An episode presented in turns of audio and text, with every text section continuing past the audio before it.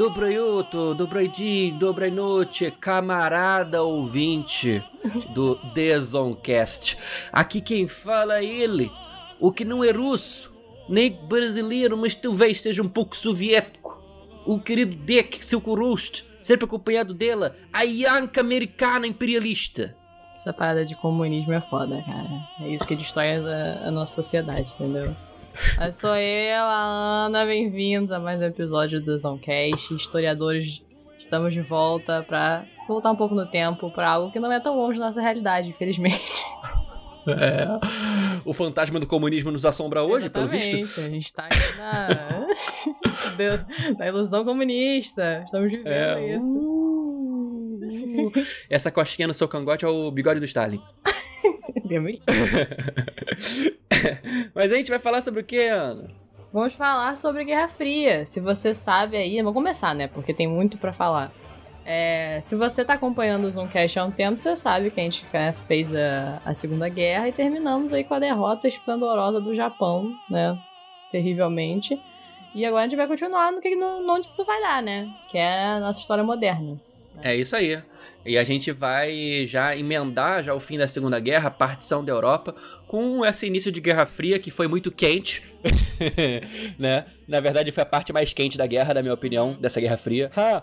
E vamos contar pra vocês como foram esses momentos de tensão, mas a gente não vai contar tudo como a Ana bem disse, porque, né, são muitos eventos e a gente precisa falar com carinho de alguns desses que começaram a trilhar essa guerra que foi fria, porém quase matou a gente do coração. E se você quer saber mais sobre armas nucleares, sobre espionagem, sobre guerras coloniais, vem com a gente, camarada.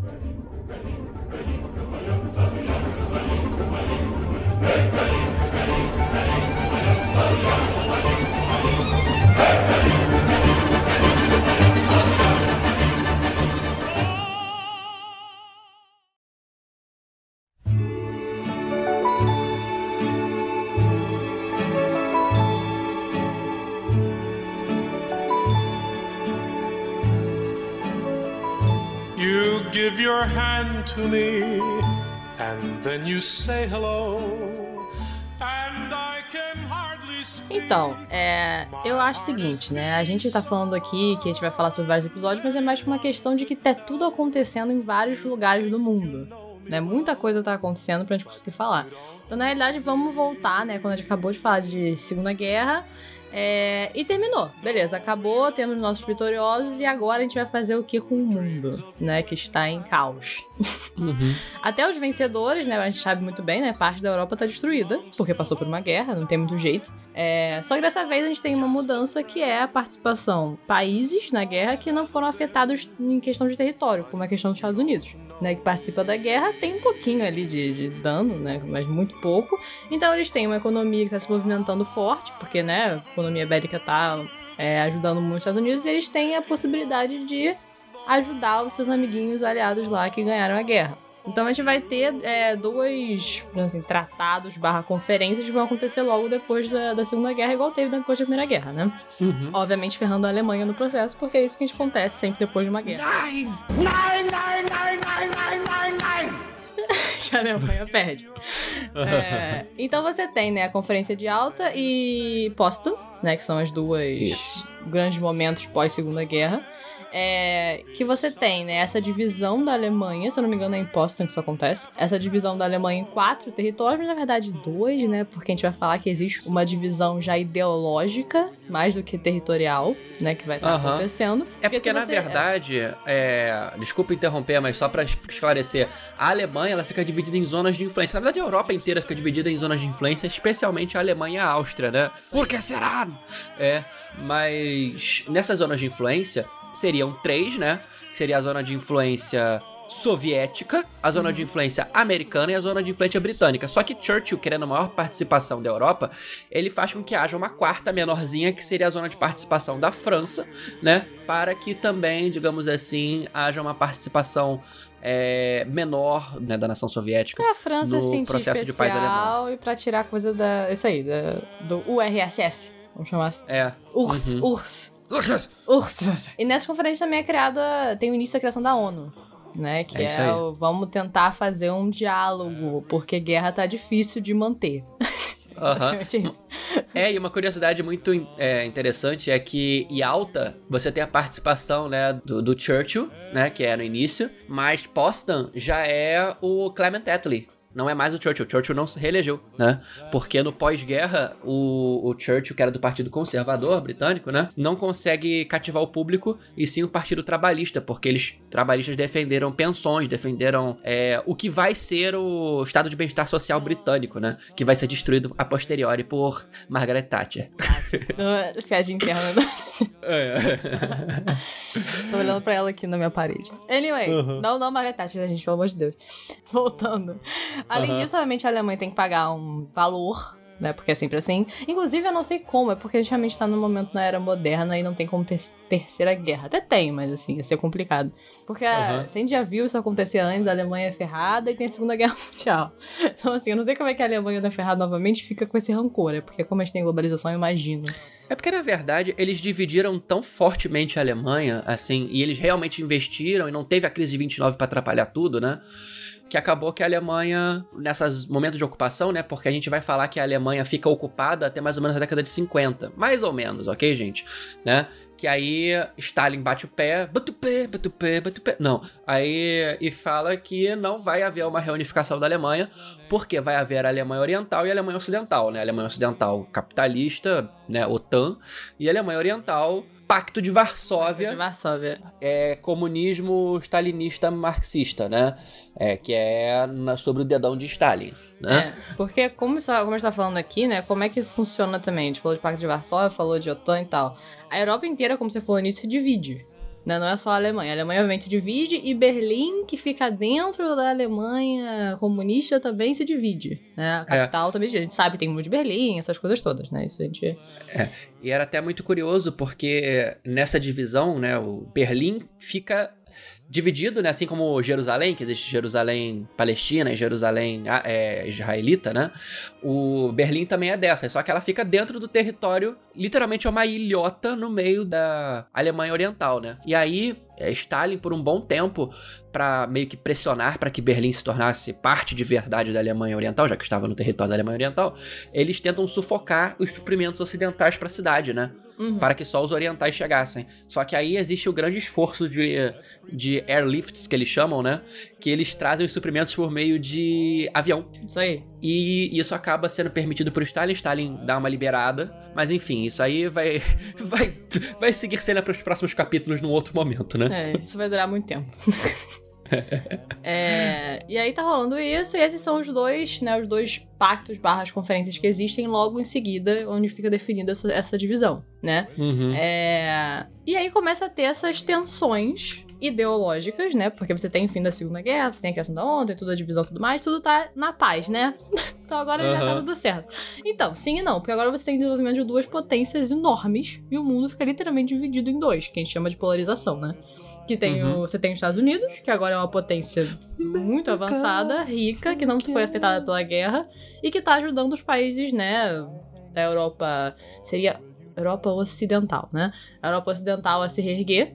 Enquanto isso, você tem a, a potência comunista lá, que é a URSS, que tá monopolizando praticamente toda a parte da Europa Oriental. É, além da parte de Alemanha e tudo mais que a gente conversou, e tá também.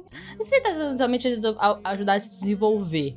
Mas existe uma ideologia muito forte daquele lado, e os dois lados têm medo da ideologia oposta e avançando. É isso aí. É porque o que acontece basicamente é o seguinte: da mesma forma que a gente tinha irregularidades e paradigmas estranhos no oeste, também existiam essas irregularidades e paradigmas no leste. Né?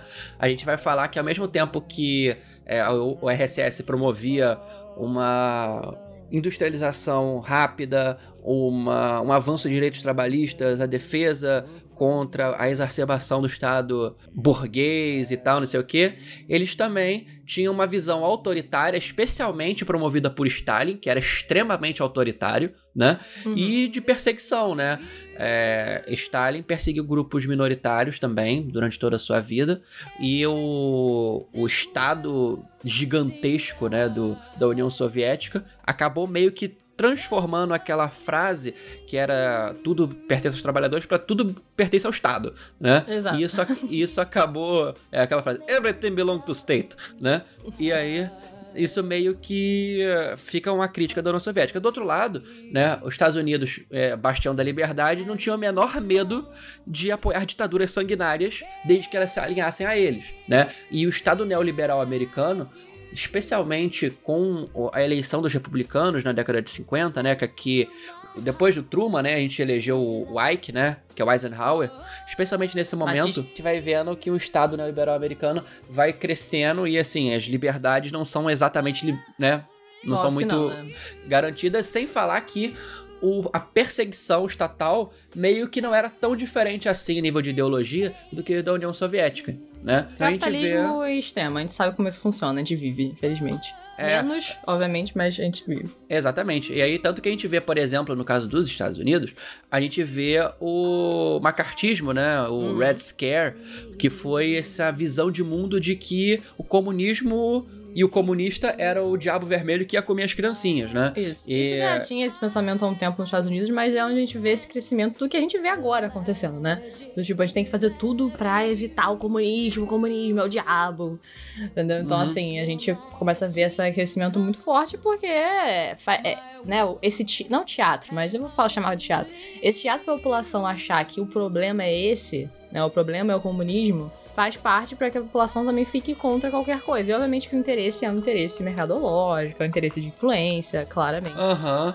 É, é muito importante da gente falar que, assim, da mesma forma que os Estados Unidos, na sua esfera de influência, é, não tinham o menor medo de, digamos assim, promover golpes, invadir, atacar, explodir, toda coisa que cheirava a vermelho, né? Do maior nível hoje que a gente fala Biden comunista, sendo que o cara é totalmente É, é isso que eu neoliberal. falando, é esse pensamento que ficou marcado pra história. A gente vai ter isso pra sempre, É. É, é, pois é. A gente também vê na União Soviética a mesma coisa, né? Por exemplo, a gente pode falar depois da Revolução Húngara de 56, o como que a União Soviética, a peso de sangue e botas de aço, esmagou a, a Revolução Húngara, né? Sim. Que tentou se quebrar. Mas a gente também teve momentos de luz e de sanidade no meio disso tudo, que, por exemplo, a Áustria também estava dividida, né? É, lá na Europa. E a Áustria houve um acordo, né? E a Áustria se tornou um país. Ela se reconstituiu como a Áustria hoje em dia, como a gente conhece, né? E se tornou um país eternamente neutro. Você pode ver que a Suécia, a Suíça. A Suíça, a Suécia e a Áustria são países que não pertencem à OTAN nem ao Pacto de Varsóvia. Porque são países muito de fronteira e neutros por natureza. E isso faz parte do acordo final, especialmente para a reorganização da Áustria, por exemplo. Eu nunca soube se isso é uma coisa positiva ou não pra, pro povo. Entendeu? Tipo, o povo. Assim, por um lado, sim, porque você falou, é. Não tem uma terceira, quarta Polônia, né, que fica ali no meio e tá sempre se ferrando. Só que ao mesmo tempo, o, sei lá, eu fico pensando, será que as pessoas gostariam disso? Tipo, elas gostam de ser um país neutro? Sabe? Olha, elas sabem que a neutralidade termina no momento que o tanque soviético ou que o tanque americano se passa pelas suas fronteiras, né? Sim. Então, é, é neutralidade no sentido de, ok, nós não vamos ficar de um único lado, vamos brincar dos dois. Na realidade, nós estamos com o lado americano, mas deixa quieto. É, basicamente isso. Olha pra Áustria, né? E a gente vê que isso foi feito, né? A Áustria se tornou também uma fronteira bem porosa para quem escapava da União Soviética, enfim. E por aí vai, né? But thanks to you, darling, now I know.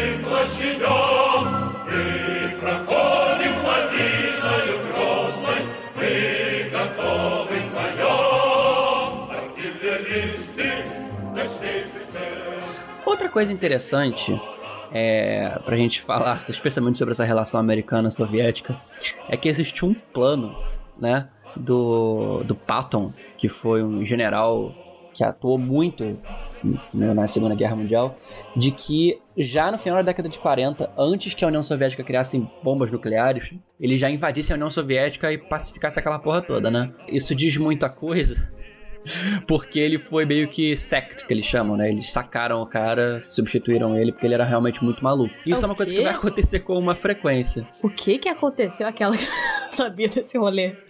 É, Caraca. ele queria, ele sugeriu ao Truman pra que já acabar, quando acabasse, quando Berlim caísse, já manter essas tropas na Europa pra invadir a União Soviética. Cara, ia ser uma outra realidade que a gente ia viver. É, uma realidade sei. que provavelmente o mundo seria soviético. É verdade. Ou que a gente não ia ter mundo, porque. Não, porque não tinha, não tinha bomba nuclear ainda. É, então, é o que ia acontecer. Basicamente, ia ser. Provavelmente a Europa ia ser mais vermelha do que É, foi nessa tinha, realidade. É verdade, tinha, tinha, mas já tinha usado, né? Não tinham. Pílulas de sabedoria do deck. Eu vou falar rapidinho pra vocês, pessoal, sobre essa corrida de ogivas nucleares, né? Que os Estados Unidos tiveram com a União Soviética e vice-versa. É, eu vou resumir, e talvez a gente fale disso melhor em outro momento, mas basicamente o projeto Manhattan teve espiões que cederam as técnicas de fazer bombas atômicas para a União Soviética, com o casal Rosenthal e tudo mais, né? Espionagem. Enfim, e na verdade eles fizeram isso com o pretexto de que nenhuma nação poderia ser a única detentora de um poder tão destrutivo, senão ela dominaria o mundo, né? Enfim, por isso que eles distribuíram isso também para a União Soviética. Enfim, voltando, é, a União Soviética, portanto, só foi ter artefatos nucleares, bombas nucleares, em 1949. Por isso que seria viável ter uma guerra antes disso. Porque a União Soviética não causaria é, devastação em cidades americanas ou europeias, né? Como aconteceria, por exemplo, na década de 60, na década de 70, especialmente, que se alguém explodisse uma bomba, meu filho, era chuva de um lado pro outro, entendeu? Inferno nuclear, todo mundo comendo papinha, perdendo os dentes, né? Queimaduras, enfim. É, Fallout. Mas, gente, é, ainda não existiam tantas bombas nucleares. Como eu disse, os Estados Unidos deviam ter algumas que poderiam ser contadas nos dedos das mãos, né? E a União Soviética vai ter a sua primeira já na década de 40, final da década de 40, 49, e já na década de 50 vai aumentando e essa corrida vai aumentando para que caso aconteça uma guerra, uma terceira guerra mundial de fato, que não seja evitada, digamos que o seu país, né, a seu lado desse conflito, consiga devastar o oponente primeiro, né? E é por isso que, especialmente na década de 60 e 70 e até 80, a gente passou um medo do apocalipse nuclear, né? Porque qualquer xixi fora do pinico podia gerar uma guerra quente entre a União Soviética e os Estados Unidos, enfim, o fim da humanidade, né? Não do planeta, porque o planeta fica, mas a humanidade certamente. E é por isso que nessa época era o único momento que os Estados Unidos poderiam invadir a União Soviética sem que houvesse uma retaliação nuclear imediata. E isso não aconteceu, obviamente, e, enfim, realidades alternativas da vida, né, gente? Pílulas de sabedoria do deck. E enquanto isso, tava ele falando essas sugestões, tava lá o MacArthur meio que dominando o Japão, né? E É, aí entra então. outro assunto legal. É porque, na verdade, o Japão, pós 45, ele perdeu, né? Sabemos. Não! Não fez as alianças corretas. Nani! Então ele estava muito destruído, obviamente, né? Infraestruturamente, economicamente. É, então, né, tinha essa sombra soviética que representava um risco para os Estados Unidos na questão que a gente falou de influência e de negócios, né? Geopolíticos, etc. Então, existiu uma parceria, né, entre os Estados Unidos e o Japão para essa reconstrução do Japão. Né? E isso era uma forma, na verdade, de você conseguir tanto evitar é, o domínio soviético dessa área, ou influência, né? Não necessariamente um domínio, mas a influência. Ou também, e também, né, ter um. Vou botar aqui parceiro, entre aspas, né? Um parceiro econômico na Ásia, que é algo que os Estados Unidos estava interessado. Né? Então aconteceu, se eu não me engano, era tipo acordo de paz, uma coisa assim, né? Porque eles ocuparam o território do, do Japão por um tempo e aí eles saíram no início dos anos 50. É, e aí o Japão se tornou independente novamente, porque por um tempo o Japão ficou, tipo, é, não dominado, mas, né, tipo, ocupado pelos Estados Comandado Unidos. É. na verdade o Japão, é- até hoje, a influência cultural americana é bizarramente grande por causa disso, dessas épocas de dominação, né? O Japão não joga beisebol à toa. O Japão não tem a sua, o seu o dicionário cheio de palavras de língua inglesa à toa, né? Sim. O Japão teve bastante Né? influência americana. Panqueco. Panqueca. É. É, e aí dessa época também, tipo, não tinha forças armadas, não tinha nada disso, né? Foi proibido por um tempo. E aí depois Até ele hoje não esse- pode, né? é, até hoje tem um limite, se eu não me engano, de número. É, E pode aí- só quatro pessoas e um. e um tokugatsu. E um cavalo. Não, só quatro, quatro pessoas, na verdade cinco, depende do momento do Japão. Todas elas vestem roupas de spandex coloridas, uma de cada cor, e elas têm um robô gigante que elas entram. Pô, isso aí, isso Esse aí é o domina, exército. isso aí ganha. Aham. Vou colocar contra... E quando elas. E o ataque delas, quando bate no inimigo, é. sai faísca. Mas isso também ajudou muito o Japão no sentido tecnológico. Né? Tipo, o Japão evolui muito tecnologicamente. A gente sabe disso, né? Porque essa realidade é muito próxima da gente. né? Então a gente, a gente sabe que o Japão virou uma potência tecnológica com o tempo por causa dessa. Não dos Estados Unidos em si, mas por causa dessa reconstrução econômica. Né? Porque senão já um Japão. milagre. É, o Japão ia ser, tipo, nada.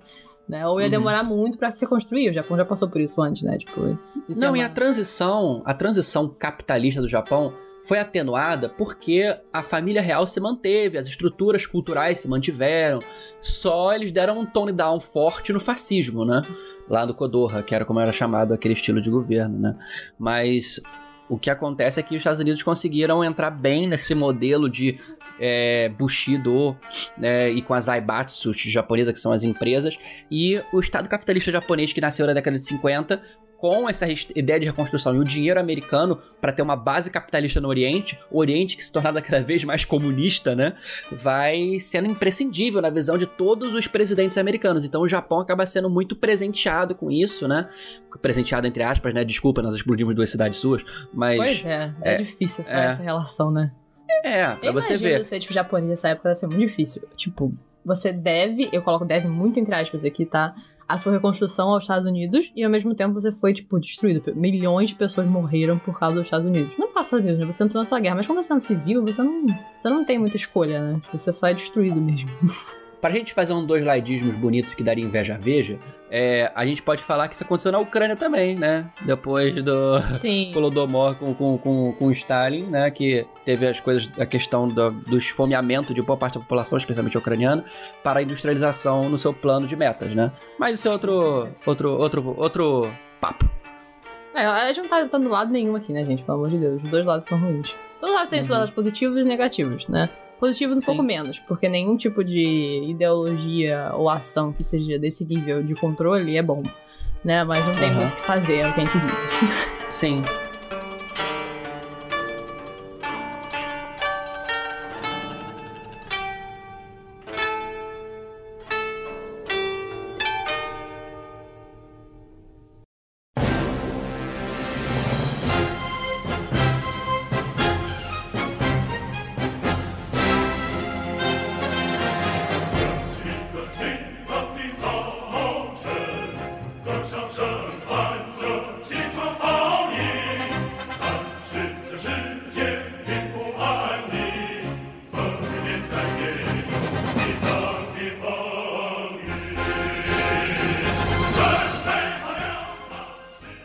Mas a gente tá falando do Oriente porque é muito importante a gente falar da situação que está acontecendo ali na Ásia, né? Sim. E a gente precisa muito falar de como está a China. Você lembra que a gente comentou no episódio de Segunda Guerra Mundial que a gente falou mais da Ásia, que a China era dividida em diversos senhores da guerra, né? Uhum. Que dominavam regiões. Imagina cada estado do Brasil tem um senhor da guerra, né? Incrível. É, e no caso do Rio de Janeiro é dividido entre senhores do tráfico e milicianos, né?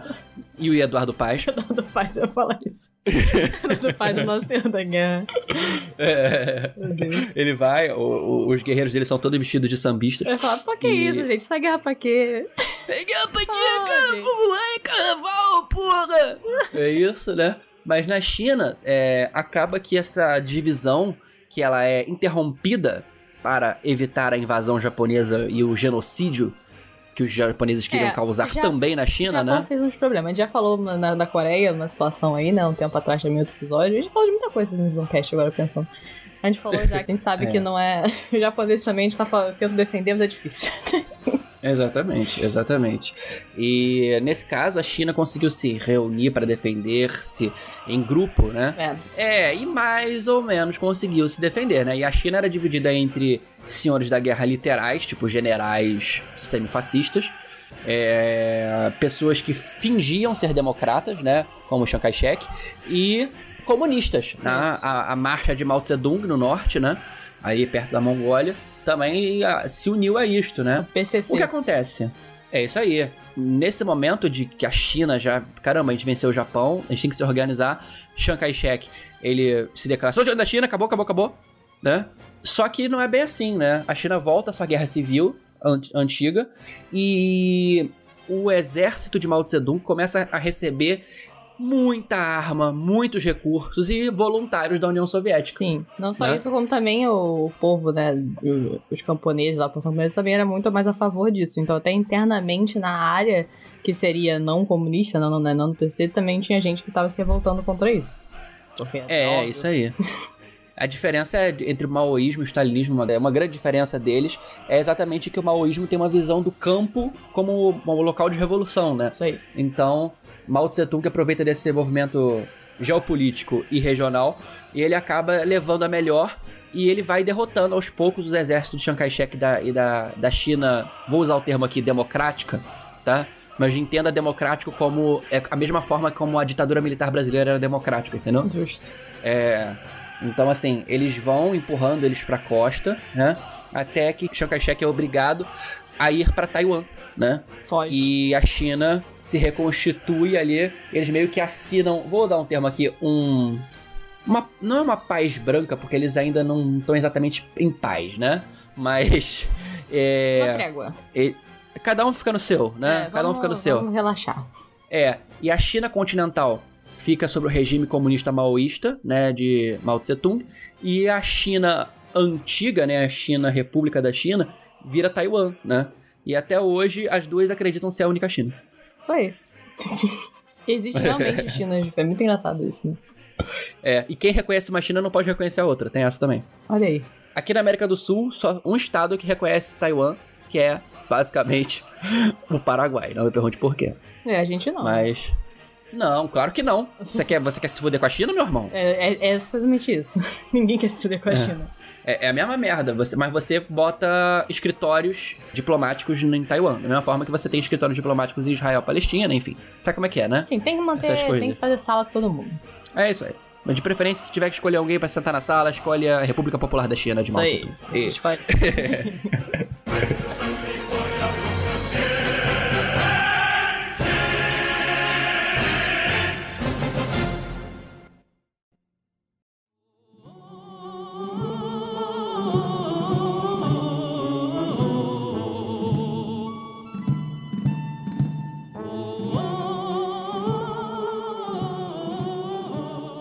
De- falando da Ásia, né? A gente precisa falar que ainda existiam colônias, né? E uma das colônias que mais sofreu nessa Segunda Guerra Mundial foi a Indochina francesa, né? Aquela região ali, Vietnã, Laos, Camboja, Sim. ali no sul da China, perto da Tailândia, sofreram muito porque os japoneses avassalaram a região. No entanto, os japoneses foram impedidos de fazer grandes incursões porque os vietnamitas, especialmente, né, os indochineses, eles tinham uma técnica de guerrilha milenares usadas desde a época do- da invasão mongol, né, que eles basicamente conseguiram repetir isso e impedir que os japoneses fizessem grandes avanços. Mas mesmo assim, muita gente morreu. Da mesma forma que muita arma entrou. Sim. E já em 46, ou seja, logo depois da guerra, gente, 46, a França ainda basicamente falou assim: Eu tô vivo aí, eu acho, né? É, eu acho que eu tô vivo. Cara, Chega. é, muita, é muita prepotência você começar uma, uma outra guerra. Não guerra exatamente, mas você tentar se, se dominar, ou continuar dominando seus, suas colônias quando você não consegue nem se reestruturar sozinho, mas tudo bem. Mas fazer Até porque a gente, a gente tem que lembrar, né, que, bom, há pouco mais menos de três anos deixar a bandeira nazista no topo da Torre Eiffel, né? Pois é, cara. Eu acho que tinha que dar uma perspectiva isso. Mas não. Mas. E o exército francês é historicamente bom de guerra. É, sempre ganham tudo, a gente sabe disso. Não, Coitado, mas é sério, gente. o- é, existe uma, uma- um, um grande debate pra saber quem é o pior exército, se é o italiano ou se é o francês. Cara, o italiano também, pode crer. É. O italiano teve a sua, sua época de, de glória no, no Império Romano. Nunca mais conseguiu fazer nada. Porque assim, gente, é, os problemas são os seguintes, né? O exército italiano era mal guarnecido e era muito, digamos assim, é, defasado a nível de logística, né? E o exército francês era só defasado pra caramba em nível de logística. Então eles guerreavam da mesma forma, inclusive, na Segunda Guerra Mundial e na guerra que vai acontecer agora né, do que na Primeira Guerra Mundial, né? Vamos fazer linhas de defesa. É isso. Basicamente é isso.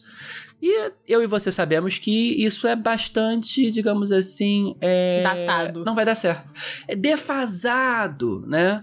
É uma coisa que não vai funcionar muito bem. E quando os vietnamitas, especialmente, né, os indochineses, que lutaram sozinhos, basicamente, contra o Japão, né, com algum auxílio americano, eles é, decidiram que eles seriam livres e tinham armas para isso e declararam a sua independência, é, especialmente é, atrás de um grande herói de guerra, né, Ho Chi Minh do Norte, né, Sim. uma, um, um marxista indochinês que estudou em Paris, né, Olha só a ironia. ele, ironicamente, né? Porque, na verdade, os estudantes é, indochineses tinham um- um- uma transferência cultural francesa muito grande, portanto, eles se contaminaram, ou utiliza esse termo, contaminaram muito com as é, influências políticas que também varriam a França, inclusive a influência social comunista, É, né? porque a França era muito é forte. esse lugar. É curioso também, porque de, em questão ideológica, a França é muito lugar que não nasce, mas porque essas coisas são proliferadas. Né? Desde sempre. Sim, Então, assim, sim. é interessante. Sim, a, a gente tem que lembrar que a força do Partido Comunista Francês, né, o PCF, não era de se ignorar, não, gente. É, não, não, não podemos esquecer desse fato. Mas voltando, o grande negócio era que eh, os franceses tentavam segurar a Indochina, teve a guerra, logicamente uma guerra de independência. Os franceses pessimamente Não tinha colocados. como, não tinha como. Não, não, era. era o- o- os indochineses falavam muito disso, né? Que é a guerra do tigre contra o elefante. Os franceses tinham todo a- o aparato e tudo mais, só que eles eram um elefante lento e que só podia andar em terrenos planos. O tigre, ele corre por onde ele quiser, é, pula, vai pra floresta, volta. É, é guerra de ataca. guerrilha. Guerra de guerrilha. Exatamente. Uma guerra que um exército estático não está preparado para lidar Sim. né? E não é à toa, né, que os franceses foram humilhados, Sim. né? Não é à toa na- na também, guerra. spoiler, nós sabemos, porque é muito perto da nossa realidade, que, né, o Vietnã vai ganhar essas guerras todas no futuro. É, mas isso aí, isso aí a gente vai falar daqui a pouquinho, né? É. Porque, na verdade, o Vietnã, ele consegue a sua independência, mas acaba por, né, guerra de papai e mamãe, né, que é a União Soviética e os Estados Unidos, acaba, e também com a China, que é o tio, né? É, O tio se mete lá, fala os negócios. É. Não, porque a, a Mao Tse Tung demais. também ajudou. É. O Mao Tse Tung também ajudou muito, né? Então, assim, acaba que fica dividido em Vietnã do Norte e Vietnã do Sul, né? Vietnã do Sul, uma ditadura capitalista, e o Vietnã do Norte, marxista, marxista liderada por Ho Chi Minh. É, pensa uma E- Coreia aí da vida. É quase isso, só que não existia exatamente uma guerra, né? Sim. E a gente vai falar depois que isso, essa, essa paz não dura muito. Não. Por quê, né, Ana? Porque em 56, né, o Ho Chi Minh, né, temendo uma intervenção americana baseada na teoria do dominó, que era que, tipo, se um país comunista se erguesse, outros surgiriam ao redor, né, ele começa a incentivar e dar ordens para que haja uma insurgência no sul, ditatorial capitalista. E isso acaba dando um start para um conflito maior. Mas a gente vai deixar para depois. A gente já vai voltar pro Vietnã, porque tem muita coisa que a gente precisa falar em outros lugares também, sobre descolonização, principalmente, né? Sim. Por exemplo, a gente vai precisar falar do movimento de libertação da Índia. A Índia foi um dos países que mais rápido se libertou depois da Segunda Guerra Mundial. Foi em 47, É, né? o que que Foi acontece, né? Só pra deixar, dar uma base aqui do que a gente tá falando. Como a gente falou, né, pós-guerra, essas, essas grandes nações, digamos assim, que eram as grandes nações, estão muito enfraquecidas, né? A França, a, a Grã-Bretanha, etc. Então, assim, eles não têm muita força pra segurar essas colônias. E elas também estão com um movimento muito forte de independência. Porque a gente tá vendo isso acontecer em muitos lugares e, né, tipo assim, já tá tarde, né, gente? Meio do século XX, essas, essas colônias ainda existem, não dá. Basicamente. Uhum. Então, é, esses dois, esses, né, esses dois é, momentos vão se colidir, né? O fato de que essas, essas, essas potências não são mais tão potências assim. Né, elas não conseguem mais ter essa segurança, como a gente falou agora, acabou de falar que a França não teve como segurar.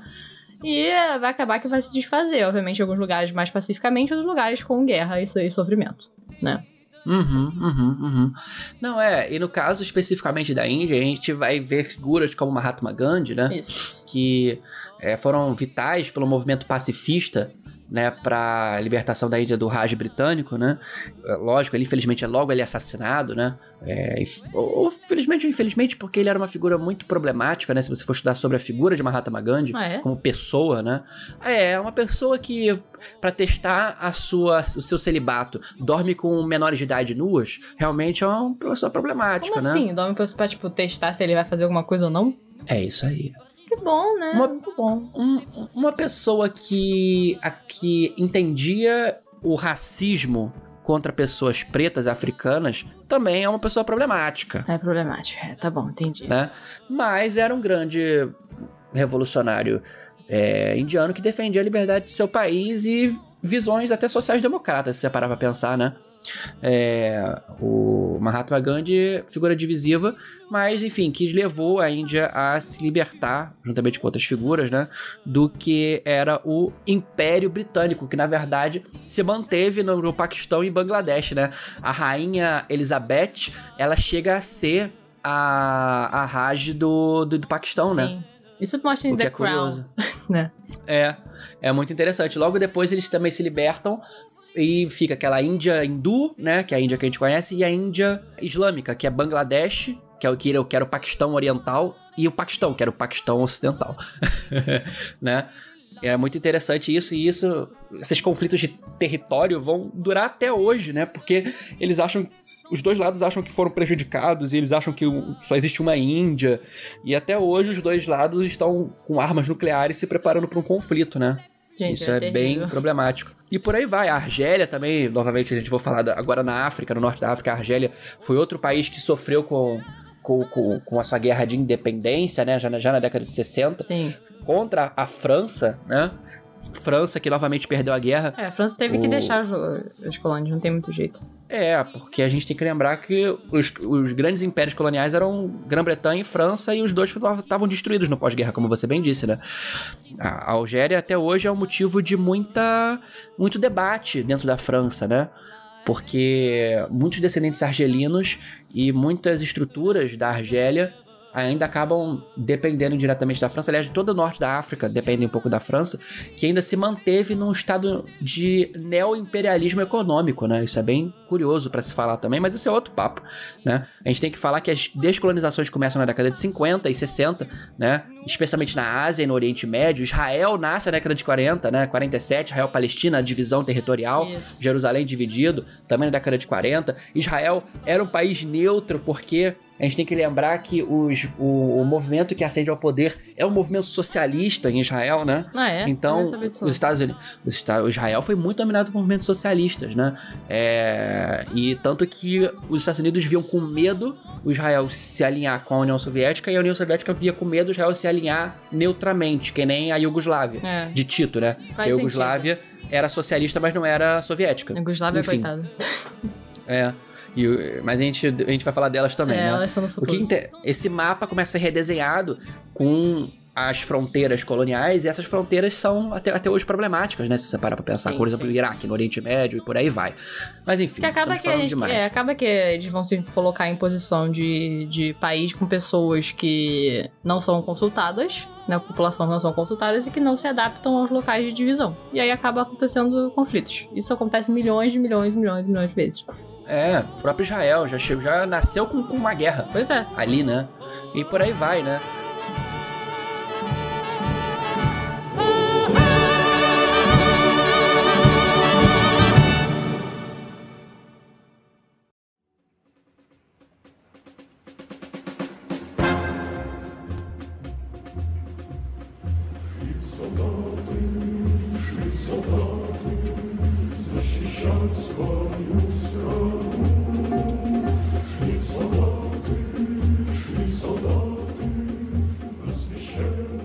Gente vai falar também da Coreia, que não, é, não foi colonizada, foi colonizada pelo Japão, né? Mas Sim.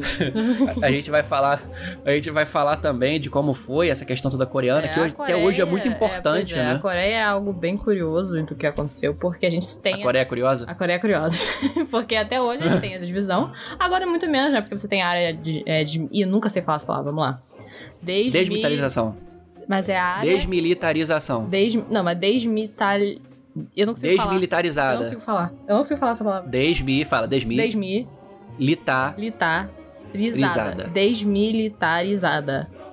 é uma palavra que eu tenho muita dificuldade, até lendo. Certa resposta. Até lendo eu tenho dificuldade. Mas então, agora a gente tem essa zona, falar essa zona, entre as duas Coreias e a gente já tem até uma aproximação, né? No momento atual. Mas, Mas aí fica a pergunta: vocês sabiam que a Coreia do Sul e a do Norte estão em guerra até hoje? Sim, elas estão em guerra. Elas estão em guerra. Só que assim, já teve grupo de K-pop tocar na, na Coreia do Norte pra. Então, assim. Esse é o momento. Esse é o momento. Esse é o momento. O K-pop vai trazer a paz entre as Coreias. Aham.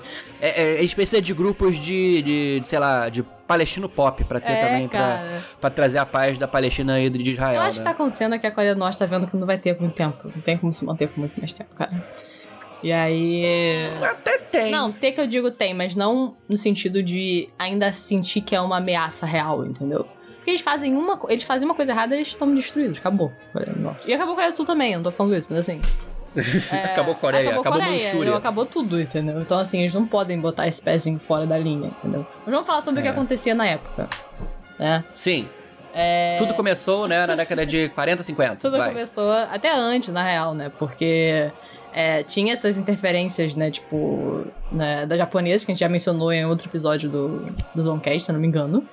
Né? E. Genocídio que chama. É, o nome é genocídio, exatamente. O que importa, o que importa é vocês saberem que no pós-genocídio coreano, basicamente a Península Coreana ficou dividida da mesma forma que a Alemanha, numa zona de influência que era dividida pelo paralelo 38, né? E esse paralelo 38 dividia o norte, que era comunista e alinhado com a União Soviética, com o sul, que era entre aspas democrático, entre aspas capitalista, na verdade ditatorial, que era defendido pelo oeste, né, pelos Estados Unidos e Europa, enfim, né? Por que, que isso aconteceu? Porque a União Soviética, no final da Segunda Guerra Mundial, desceu dali da Sibéria para a Manchúria e foi derrotando o Império Japonês. E basicamente eles iriam ter a Coreia inteira e parte do Japão se os Estados Unidos não tivesse corrido com a, enfim, explosão do Japão com artefatos nucleares e também com a invasão no sul da Coreia, né, o desembarque na Coreia. E acabou que ficou dividido da mesma forma que a Alemanha. E aí, enfim, no futuro iria se rever e se unificariam novamente. Ou não, né? E é interessante que grupos políticos foram se formando, né? No norte existia um grupo político forte ligado a Kim Il-sung, né? Um herói de guerra, um general que tinha ligações é, socialistas, sociais-democratas, não era ainda né, maoístas ou leninistas, né? Mas existia uma visão simpática, né? E no sul, basicamente o grupo de políticos pró-americanos é, ficaram encabeçados por Sigmund Rhee, né? E é, basicamente houve uma grande eleição, né? e o Rhee ganhou com 93%. Nossa. Eu achei um pouco interessante isso, não acha? Caraca. é aquela coisa, ele só não ganhou com 99,9% porque alguém não votou. Alguém não votou, né? Alguém não votou, né? E o... isso meio que gera um conflito, né? Político-social, né? Porque isso é obviamente, digamos que não foi exatamente muito transparente, né? E o, o norte da Coreia meio que fica lá e não aceita a liderança do Rei, né? Mas esse, essa, essa eleição ia ser para reunir as Coreias. É, isso aí. Né? Isso aí. Era- E ninguém aceita essa eleição fraudulenta do Sul, né? Que era um cara que, inclusive, ultra pró-americano, né? E o Norte, a União Soviética e a China não gostariam disso também, né? E além de ter sido fraude, né? Então, houve um grande conflito. Basicamente, os papéis foram jogados pra cima, o cara jogou a mesa no chão, né? E não aceitando, né? Essa esse tapa na cara, né? O exército da Coreia do Norte, apoiado também é, logisticamente, na verdade não foi apoiado, né? É, depois foi falado, Nikita Khrushchev fala, né, que essa foi uma ideia do Kim Il-sung, né? E o Stalin só não se negou a permitir. É, ele, Aquela ele coisa deu assim. aquela ajuda de, de armamento só. Aí ele falou assim: tá, você tá fazendo isso, então vai. Ele falou assim: eu não vou aceitar essa porra. Kim Il-sung, né? O vovô do atual, né? Falou: eu não vou aceitar essa porra. É, eu vou invadir o sul. E ele invade o sul de uma forma avassaladora, né? Ele chega a dominar tudo, até Seul, né? Que era a capital do sul, passando para paralelo 38, como é chamado, né? E o exército da Coreia do Norte tá vencendo, né? Eles, eles ocupam metade do sul. Até que rapidamente a ONU se reúne e declara a ilegalidade da invasão, apesar da União Soviética e da China, né? E tropas do mundo inteiro entram na Coreia do Sul, né? Tropas da- dos Estados Unidos, vê, da é, França, gente da Grã-Bretanha. tiver acontecendo novamente algo que é basicamente a polarização dentro de um mini território. Do tipo, olha, É a gente estava ajudando aqui, no caso a China também ajudou com, com o exército e tudo mais, a parte do norte, mais por pressão soviética, mas fez assim mesmo. Quando isso começou a acontecer, foi bem que você falou, que o, o resto falou, olha, não dá, pra, não dá pra deixar assim, então vamos lá ajudar. Porque é basicamente uma ideologia atrás de ideologia atrás de ideologia. É só isso que a gente tá vendo aqui acontecer. Então, se o, se o, se o norte tá invadindo o sul e o sul é, é não comunista, barra não socialista, barra não. União É Soviética. uma ditadura amiga. É, exatamente, eles vão lá ajudar ao contrário. Então é meio que isso. É isso aí. E essa guerra, ela estoura em 1950, né? E eventualmente, né, demora, porque os Estados Unidos não estão mobilizados, principalmente, né? E o único exército que sobrava no mundo era os Estados Unidos É. e o outro era da União Soviética, Basicamente. né? Então, os Estados Unidos demoram a se mobilizar, mas mobilizam, né? O, o Ike manda, né? Tropas pra lá. É, acaba dem- essa é última presidente. fase acaba demorando tipo três anos. É. Há esse desembarque e eles são comandados pelo fucking general MacArthur, né? Que é outro completo maluco. É, ele. O a gente maluco que, que, que fez a Guerra do Japão, Isso aquele aí, mesmo, isso lembra? aí, Isso aí. E esse maluco, ele é maluco o suficiente de fazer coisas malucas, né? e por que, que coisas malucas fazem diferença numa guerra que não é exatamente maluca? Quando você faz uma coisa maluca, é, você surpreende seu inimigo, né? Vai morrer muita gente? Vai. Vai morrer muita gente. Mas você vai fazer a coisa maluca, você pode, pode talvez ter sucesso. E ele teve. Ele fez um mega desembarque numa área ultra mega protegida, na pior área pra se desembarcar. E, sei lá, morreu uma quantidade absurda de americanos e aliados, mas eles conseguiram desembarcar e quebrar a linha da Coreia do Norte, né? Então eles conseguem retomar Seul, né? E eles conseguem subir, subir, subir e tomam Pyongyang, que é a capital do norte. Aí. E o exército norte-coreano começa a se exaurir, a, a fugir, né? E eles vão subindo quase até o final da Coreia do Norte. Aí, nesse momento, né? Vem surgindo no horizonte, né? Uma bandeira vermelha. e pela fronteira chegam 300 e poucos mil chineses. Isso aí. E marchando no inverno chegaram essas centenas de milhares de chineses com armas recentes, com armas soviéticas, eles vão chegando. E os Estados Unidos tentam fazer uma, uma ideia militar de superioridade do aço, né? Que é tipo, eu tenho menos gente, mas eu tenho mais armas, né? E eles conseguem não morrer. mas os chineses e os coreanos os voluntários soviéticos conseguem empurrar eles até quase a costa sul da Coreia. Retomam Pyongyang, retomam Seul, né? E eles só não conquistam toda a Coreia do Sul porque as linhas de suprimento chinesas foram cortadas pelo um bombardeamento massivo da Força Aérea Americana e da ONU. É, é né? basicamente um desgaste dos dois lados da guerra, né? Tipo, você fica indo pra cima, pra baixo, cima, pra baixo, cima, pra baixo, e você não tá indo, chegando em lugar nenhum. E tá durando muito tempo. É, e isso vai fica evidente quando eles são obrigados a recuar até mais ou menos o paralelo inicial, que era o 38, né? Que era a divisão original das Coreias, né? É, Seul é retomada novamente. É uma- de Seul. novamente. Um ano é aqui, um ano é lá, um ano é aqui, um ano é lá. É, e a guerra fica estática exatamente no paralelo 38, né? Com zonas de gargalos de sangue, assim, se formando. E acaba que é assinado um cessar-fogo, não é paz, observe, e que a Coreia do Norte e a Coreia do Sul se mantém, né? Não existe, enfim, mas elas não se reconhecem até hoje, né? Só existe a Coreia. Existe a Coreia, exatamente. E essa E- zona que você. que é cheia de coisa, você não pode entrar com nada ali. Que é a zona de É a zona com com mais minas, zona de mina, É. né? E basicamente já em 53 as Coreias ficam divididas e até hoje, desde 53, elas estão em guerra. Vai fazer 70 anos de guerra já em 2023, né? Caraca, gente. 70 anos de guerra. Não quer dizer que tenha tido conflito de fato, mas é uma guerra fria, entendeu? É, Que só tá em cessar-fogo. A qualquer momento pode estourar. eu acho difícil. O no- Eu acho que não estoura, não. Eu acho que é mais fácil ela terminar. Eu acho mais fácil ter algum tipo de acordo final do que ter uma guerra. Mas eu não sei Vai o dia de ficar. amanhã, né? Eu acho que vai ser similar, porém não igual, ao que aconteceu na, na Alemanha. Vai haver uma reunião, né? Após o enfraquecimento de um dos lados. E essa reunião vai se tornar um meio termo. É, eu acho que vai acontecer isso também. É, eu, eu acho que isso vai acontecer nos próximos 15 anos. Porque eu acho que não tem muito como a Coreia do Norte se manter por muito tempo, de verdade. É, o que mantém a Coreia do Norte é a China, né? Eu acho que se ela se manter é porque a China acha muito interessante. Exatamente. Eu não entendo Porque- economicamente o suficiente pra falar as motivações da China nesse ponto. É interessante pra China, sim, que a Coreia esteja dividida. Porque é menos concorrência. Isso é uma verdade. Entendeu? Já basta o Japão. Já basta o Hyundai. Não, não dá. Imagina. imagina. Imagina só uma dominação da, da, da, da, da Coreia a nível cultural também. Não é, não. Pois é, esse que é o É. problema. E ela tá fazendo já, na Exatamente. real, né? Então, assim, Vamos ver daqui a cinco anos. Mas. é, as coisas passam. É, e a Coreia do Sul, então, se mantém por, sei lá, mais duas décadas por meio de ditaduras militares e de governos que sucedem essa ditadura militar e, enfim, acham que ela foi maneira, entendeu? E sanguinária a ditadura, né? É, com terrores brancos e terrores vermelhos, né? É, no norte também, uma ditadura ao estilo stalinista, né? Uma, uma ditadura bem sangrenta também, bem fechada. Hoje em dia a. Coreia do Norte é um país mais fechado do mundo, né? Considerado o país mais fechado do mundo.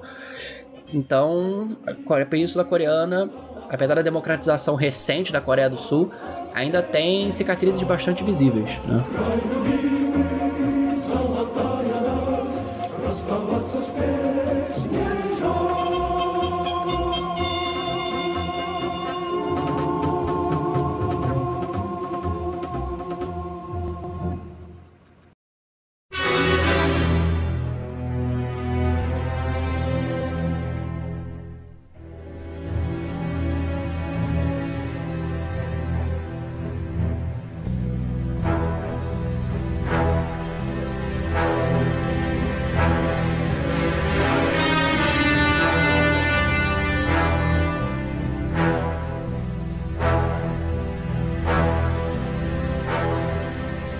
Coisa que a gente precisa falar é que a Segunda Guerra Mundial ela faz nascer, faz é, se proliferar a ideia da espionagem, né? Ana? Sim. Ah, eu amo essa parte.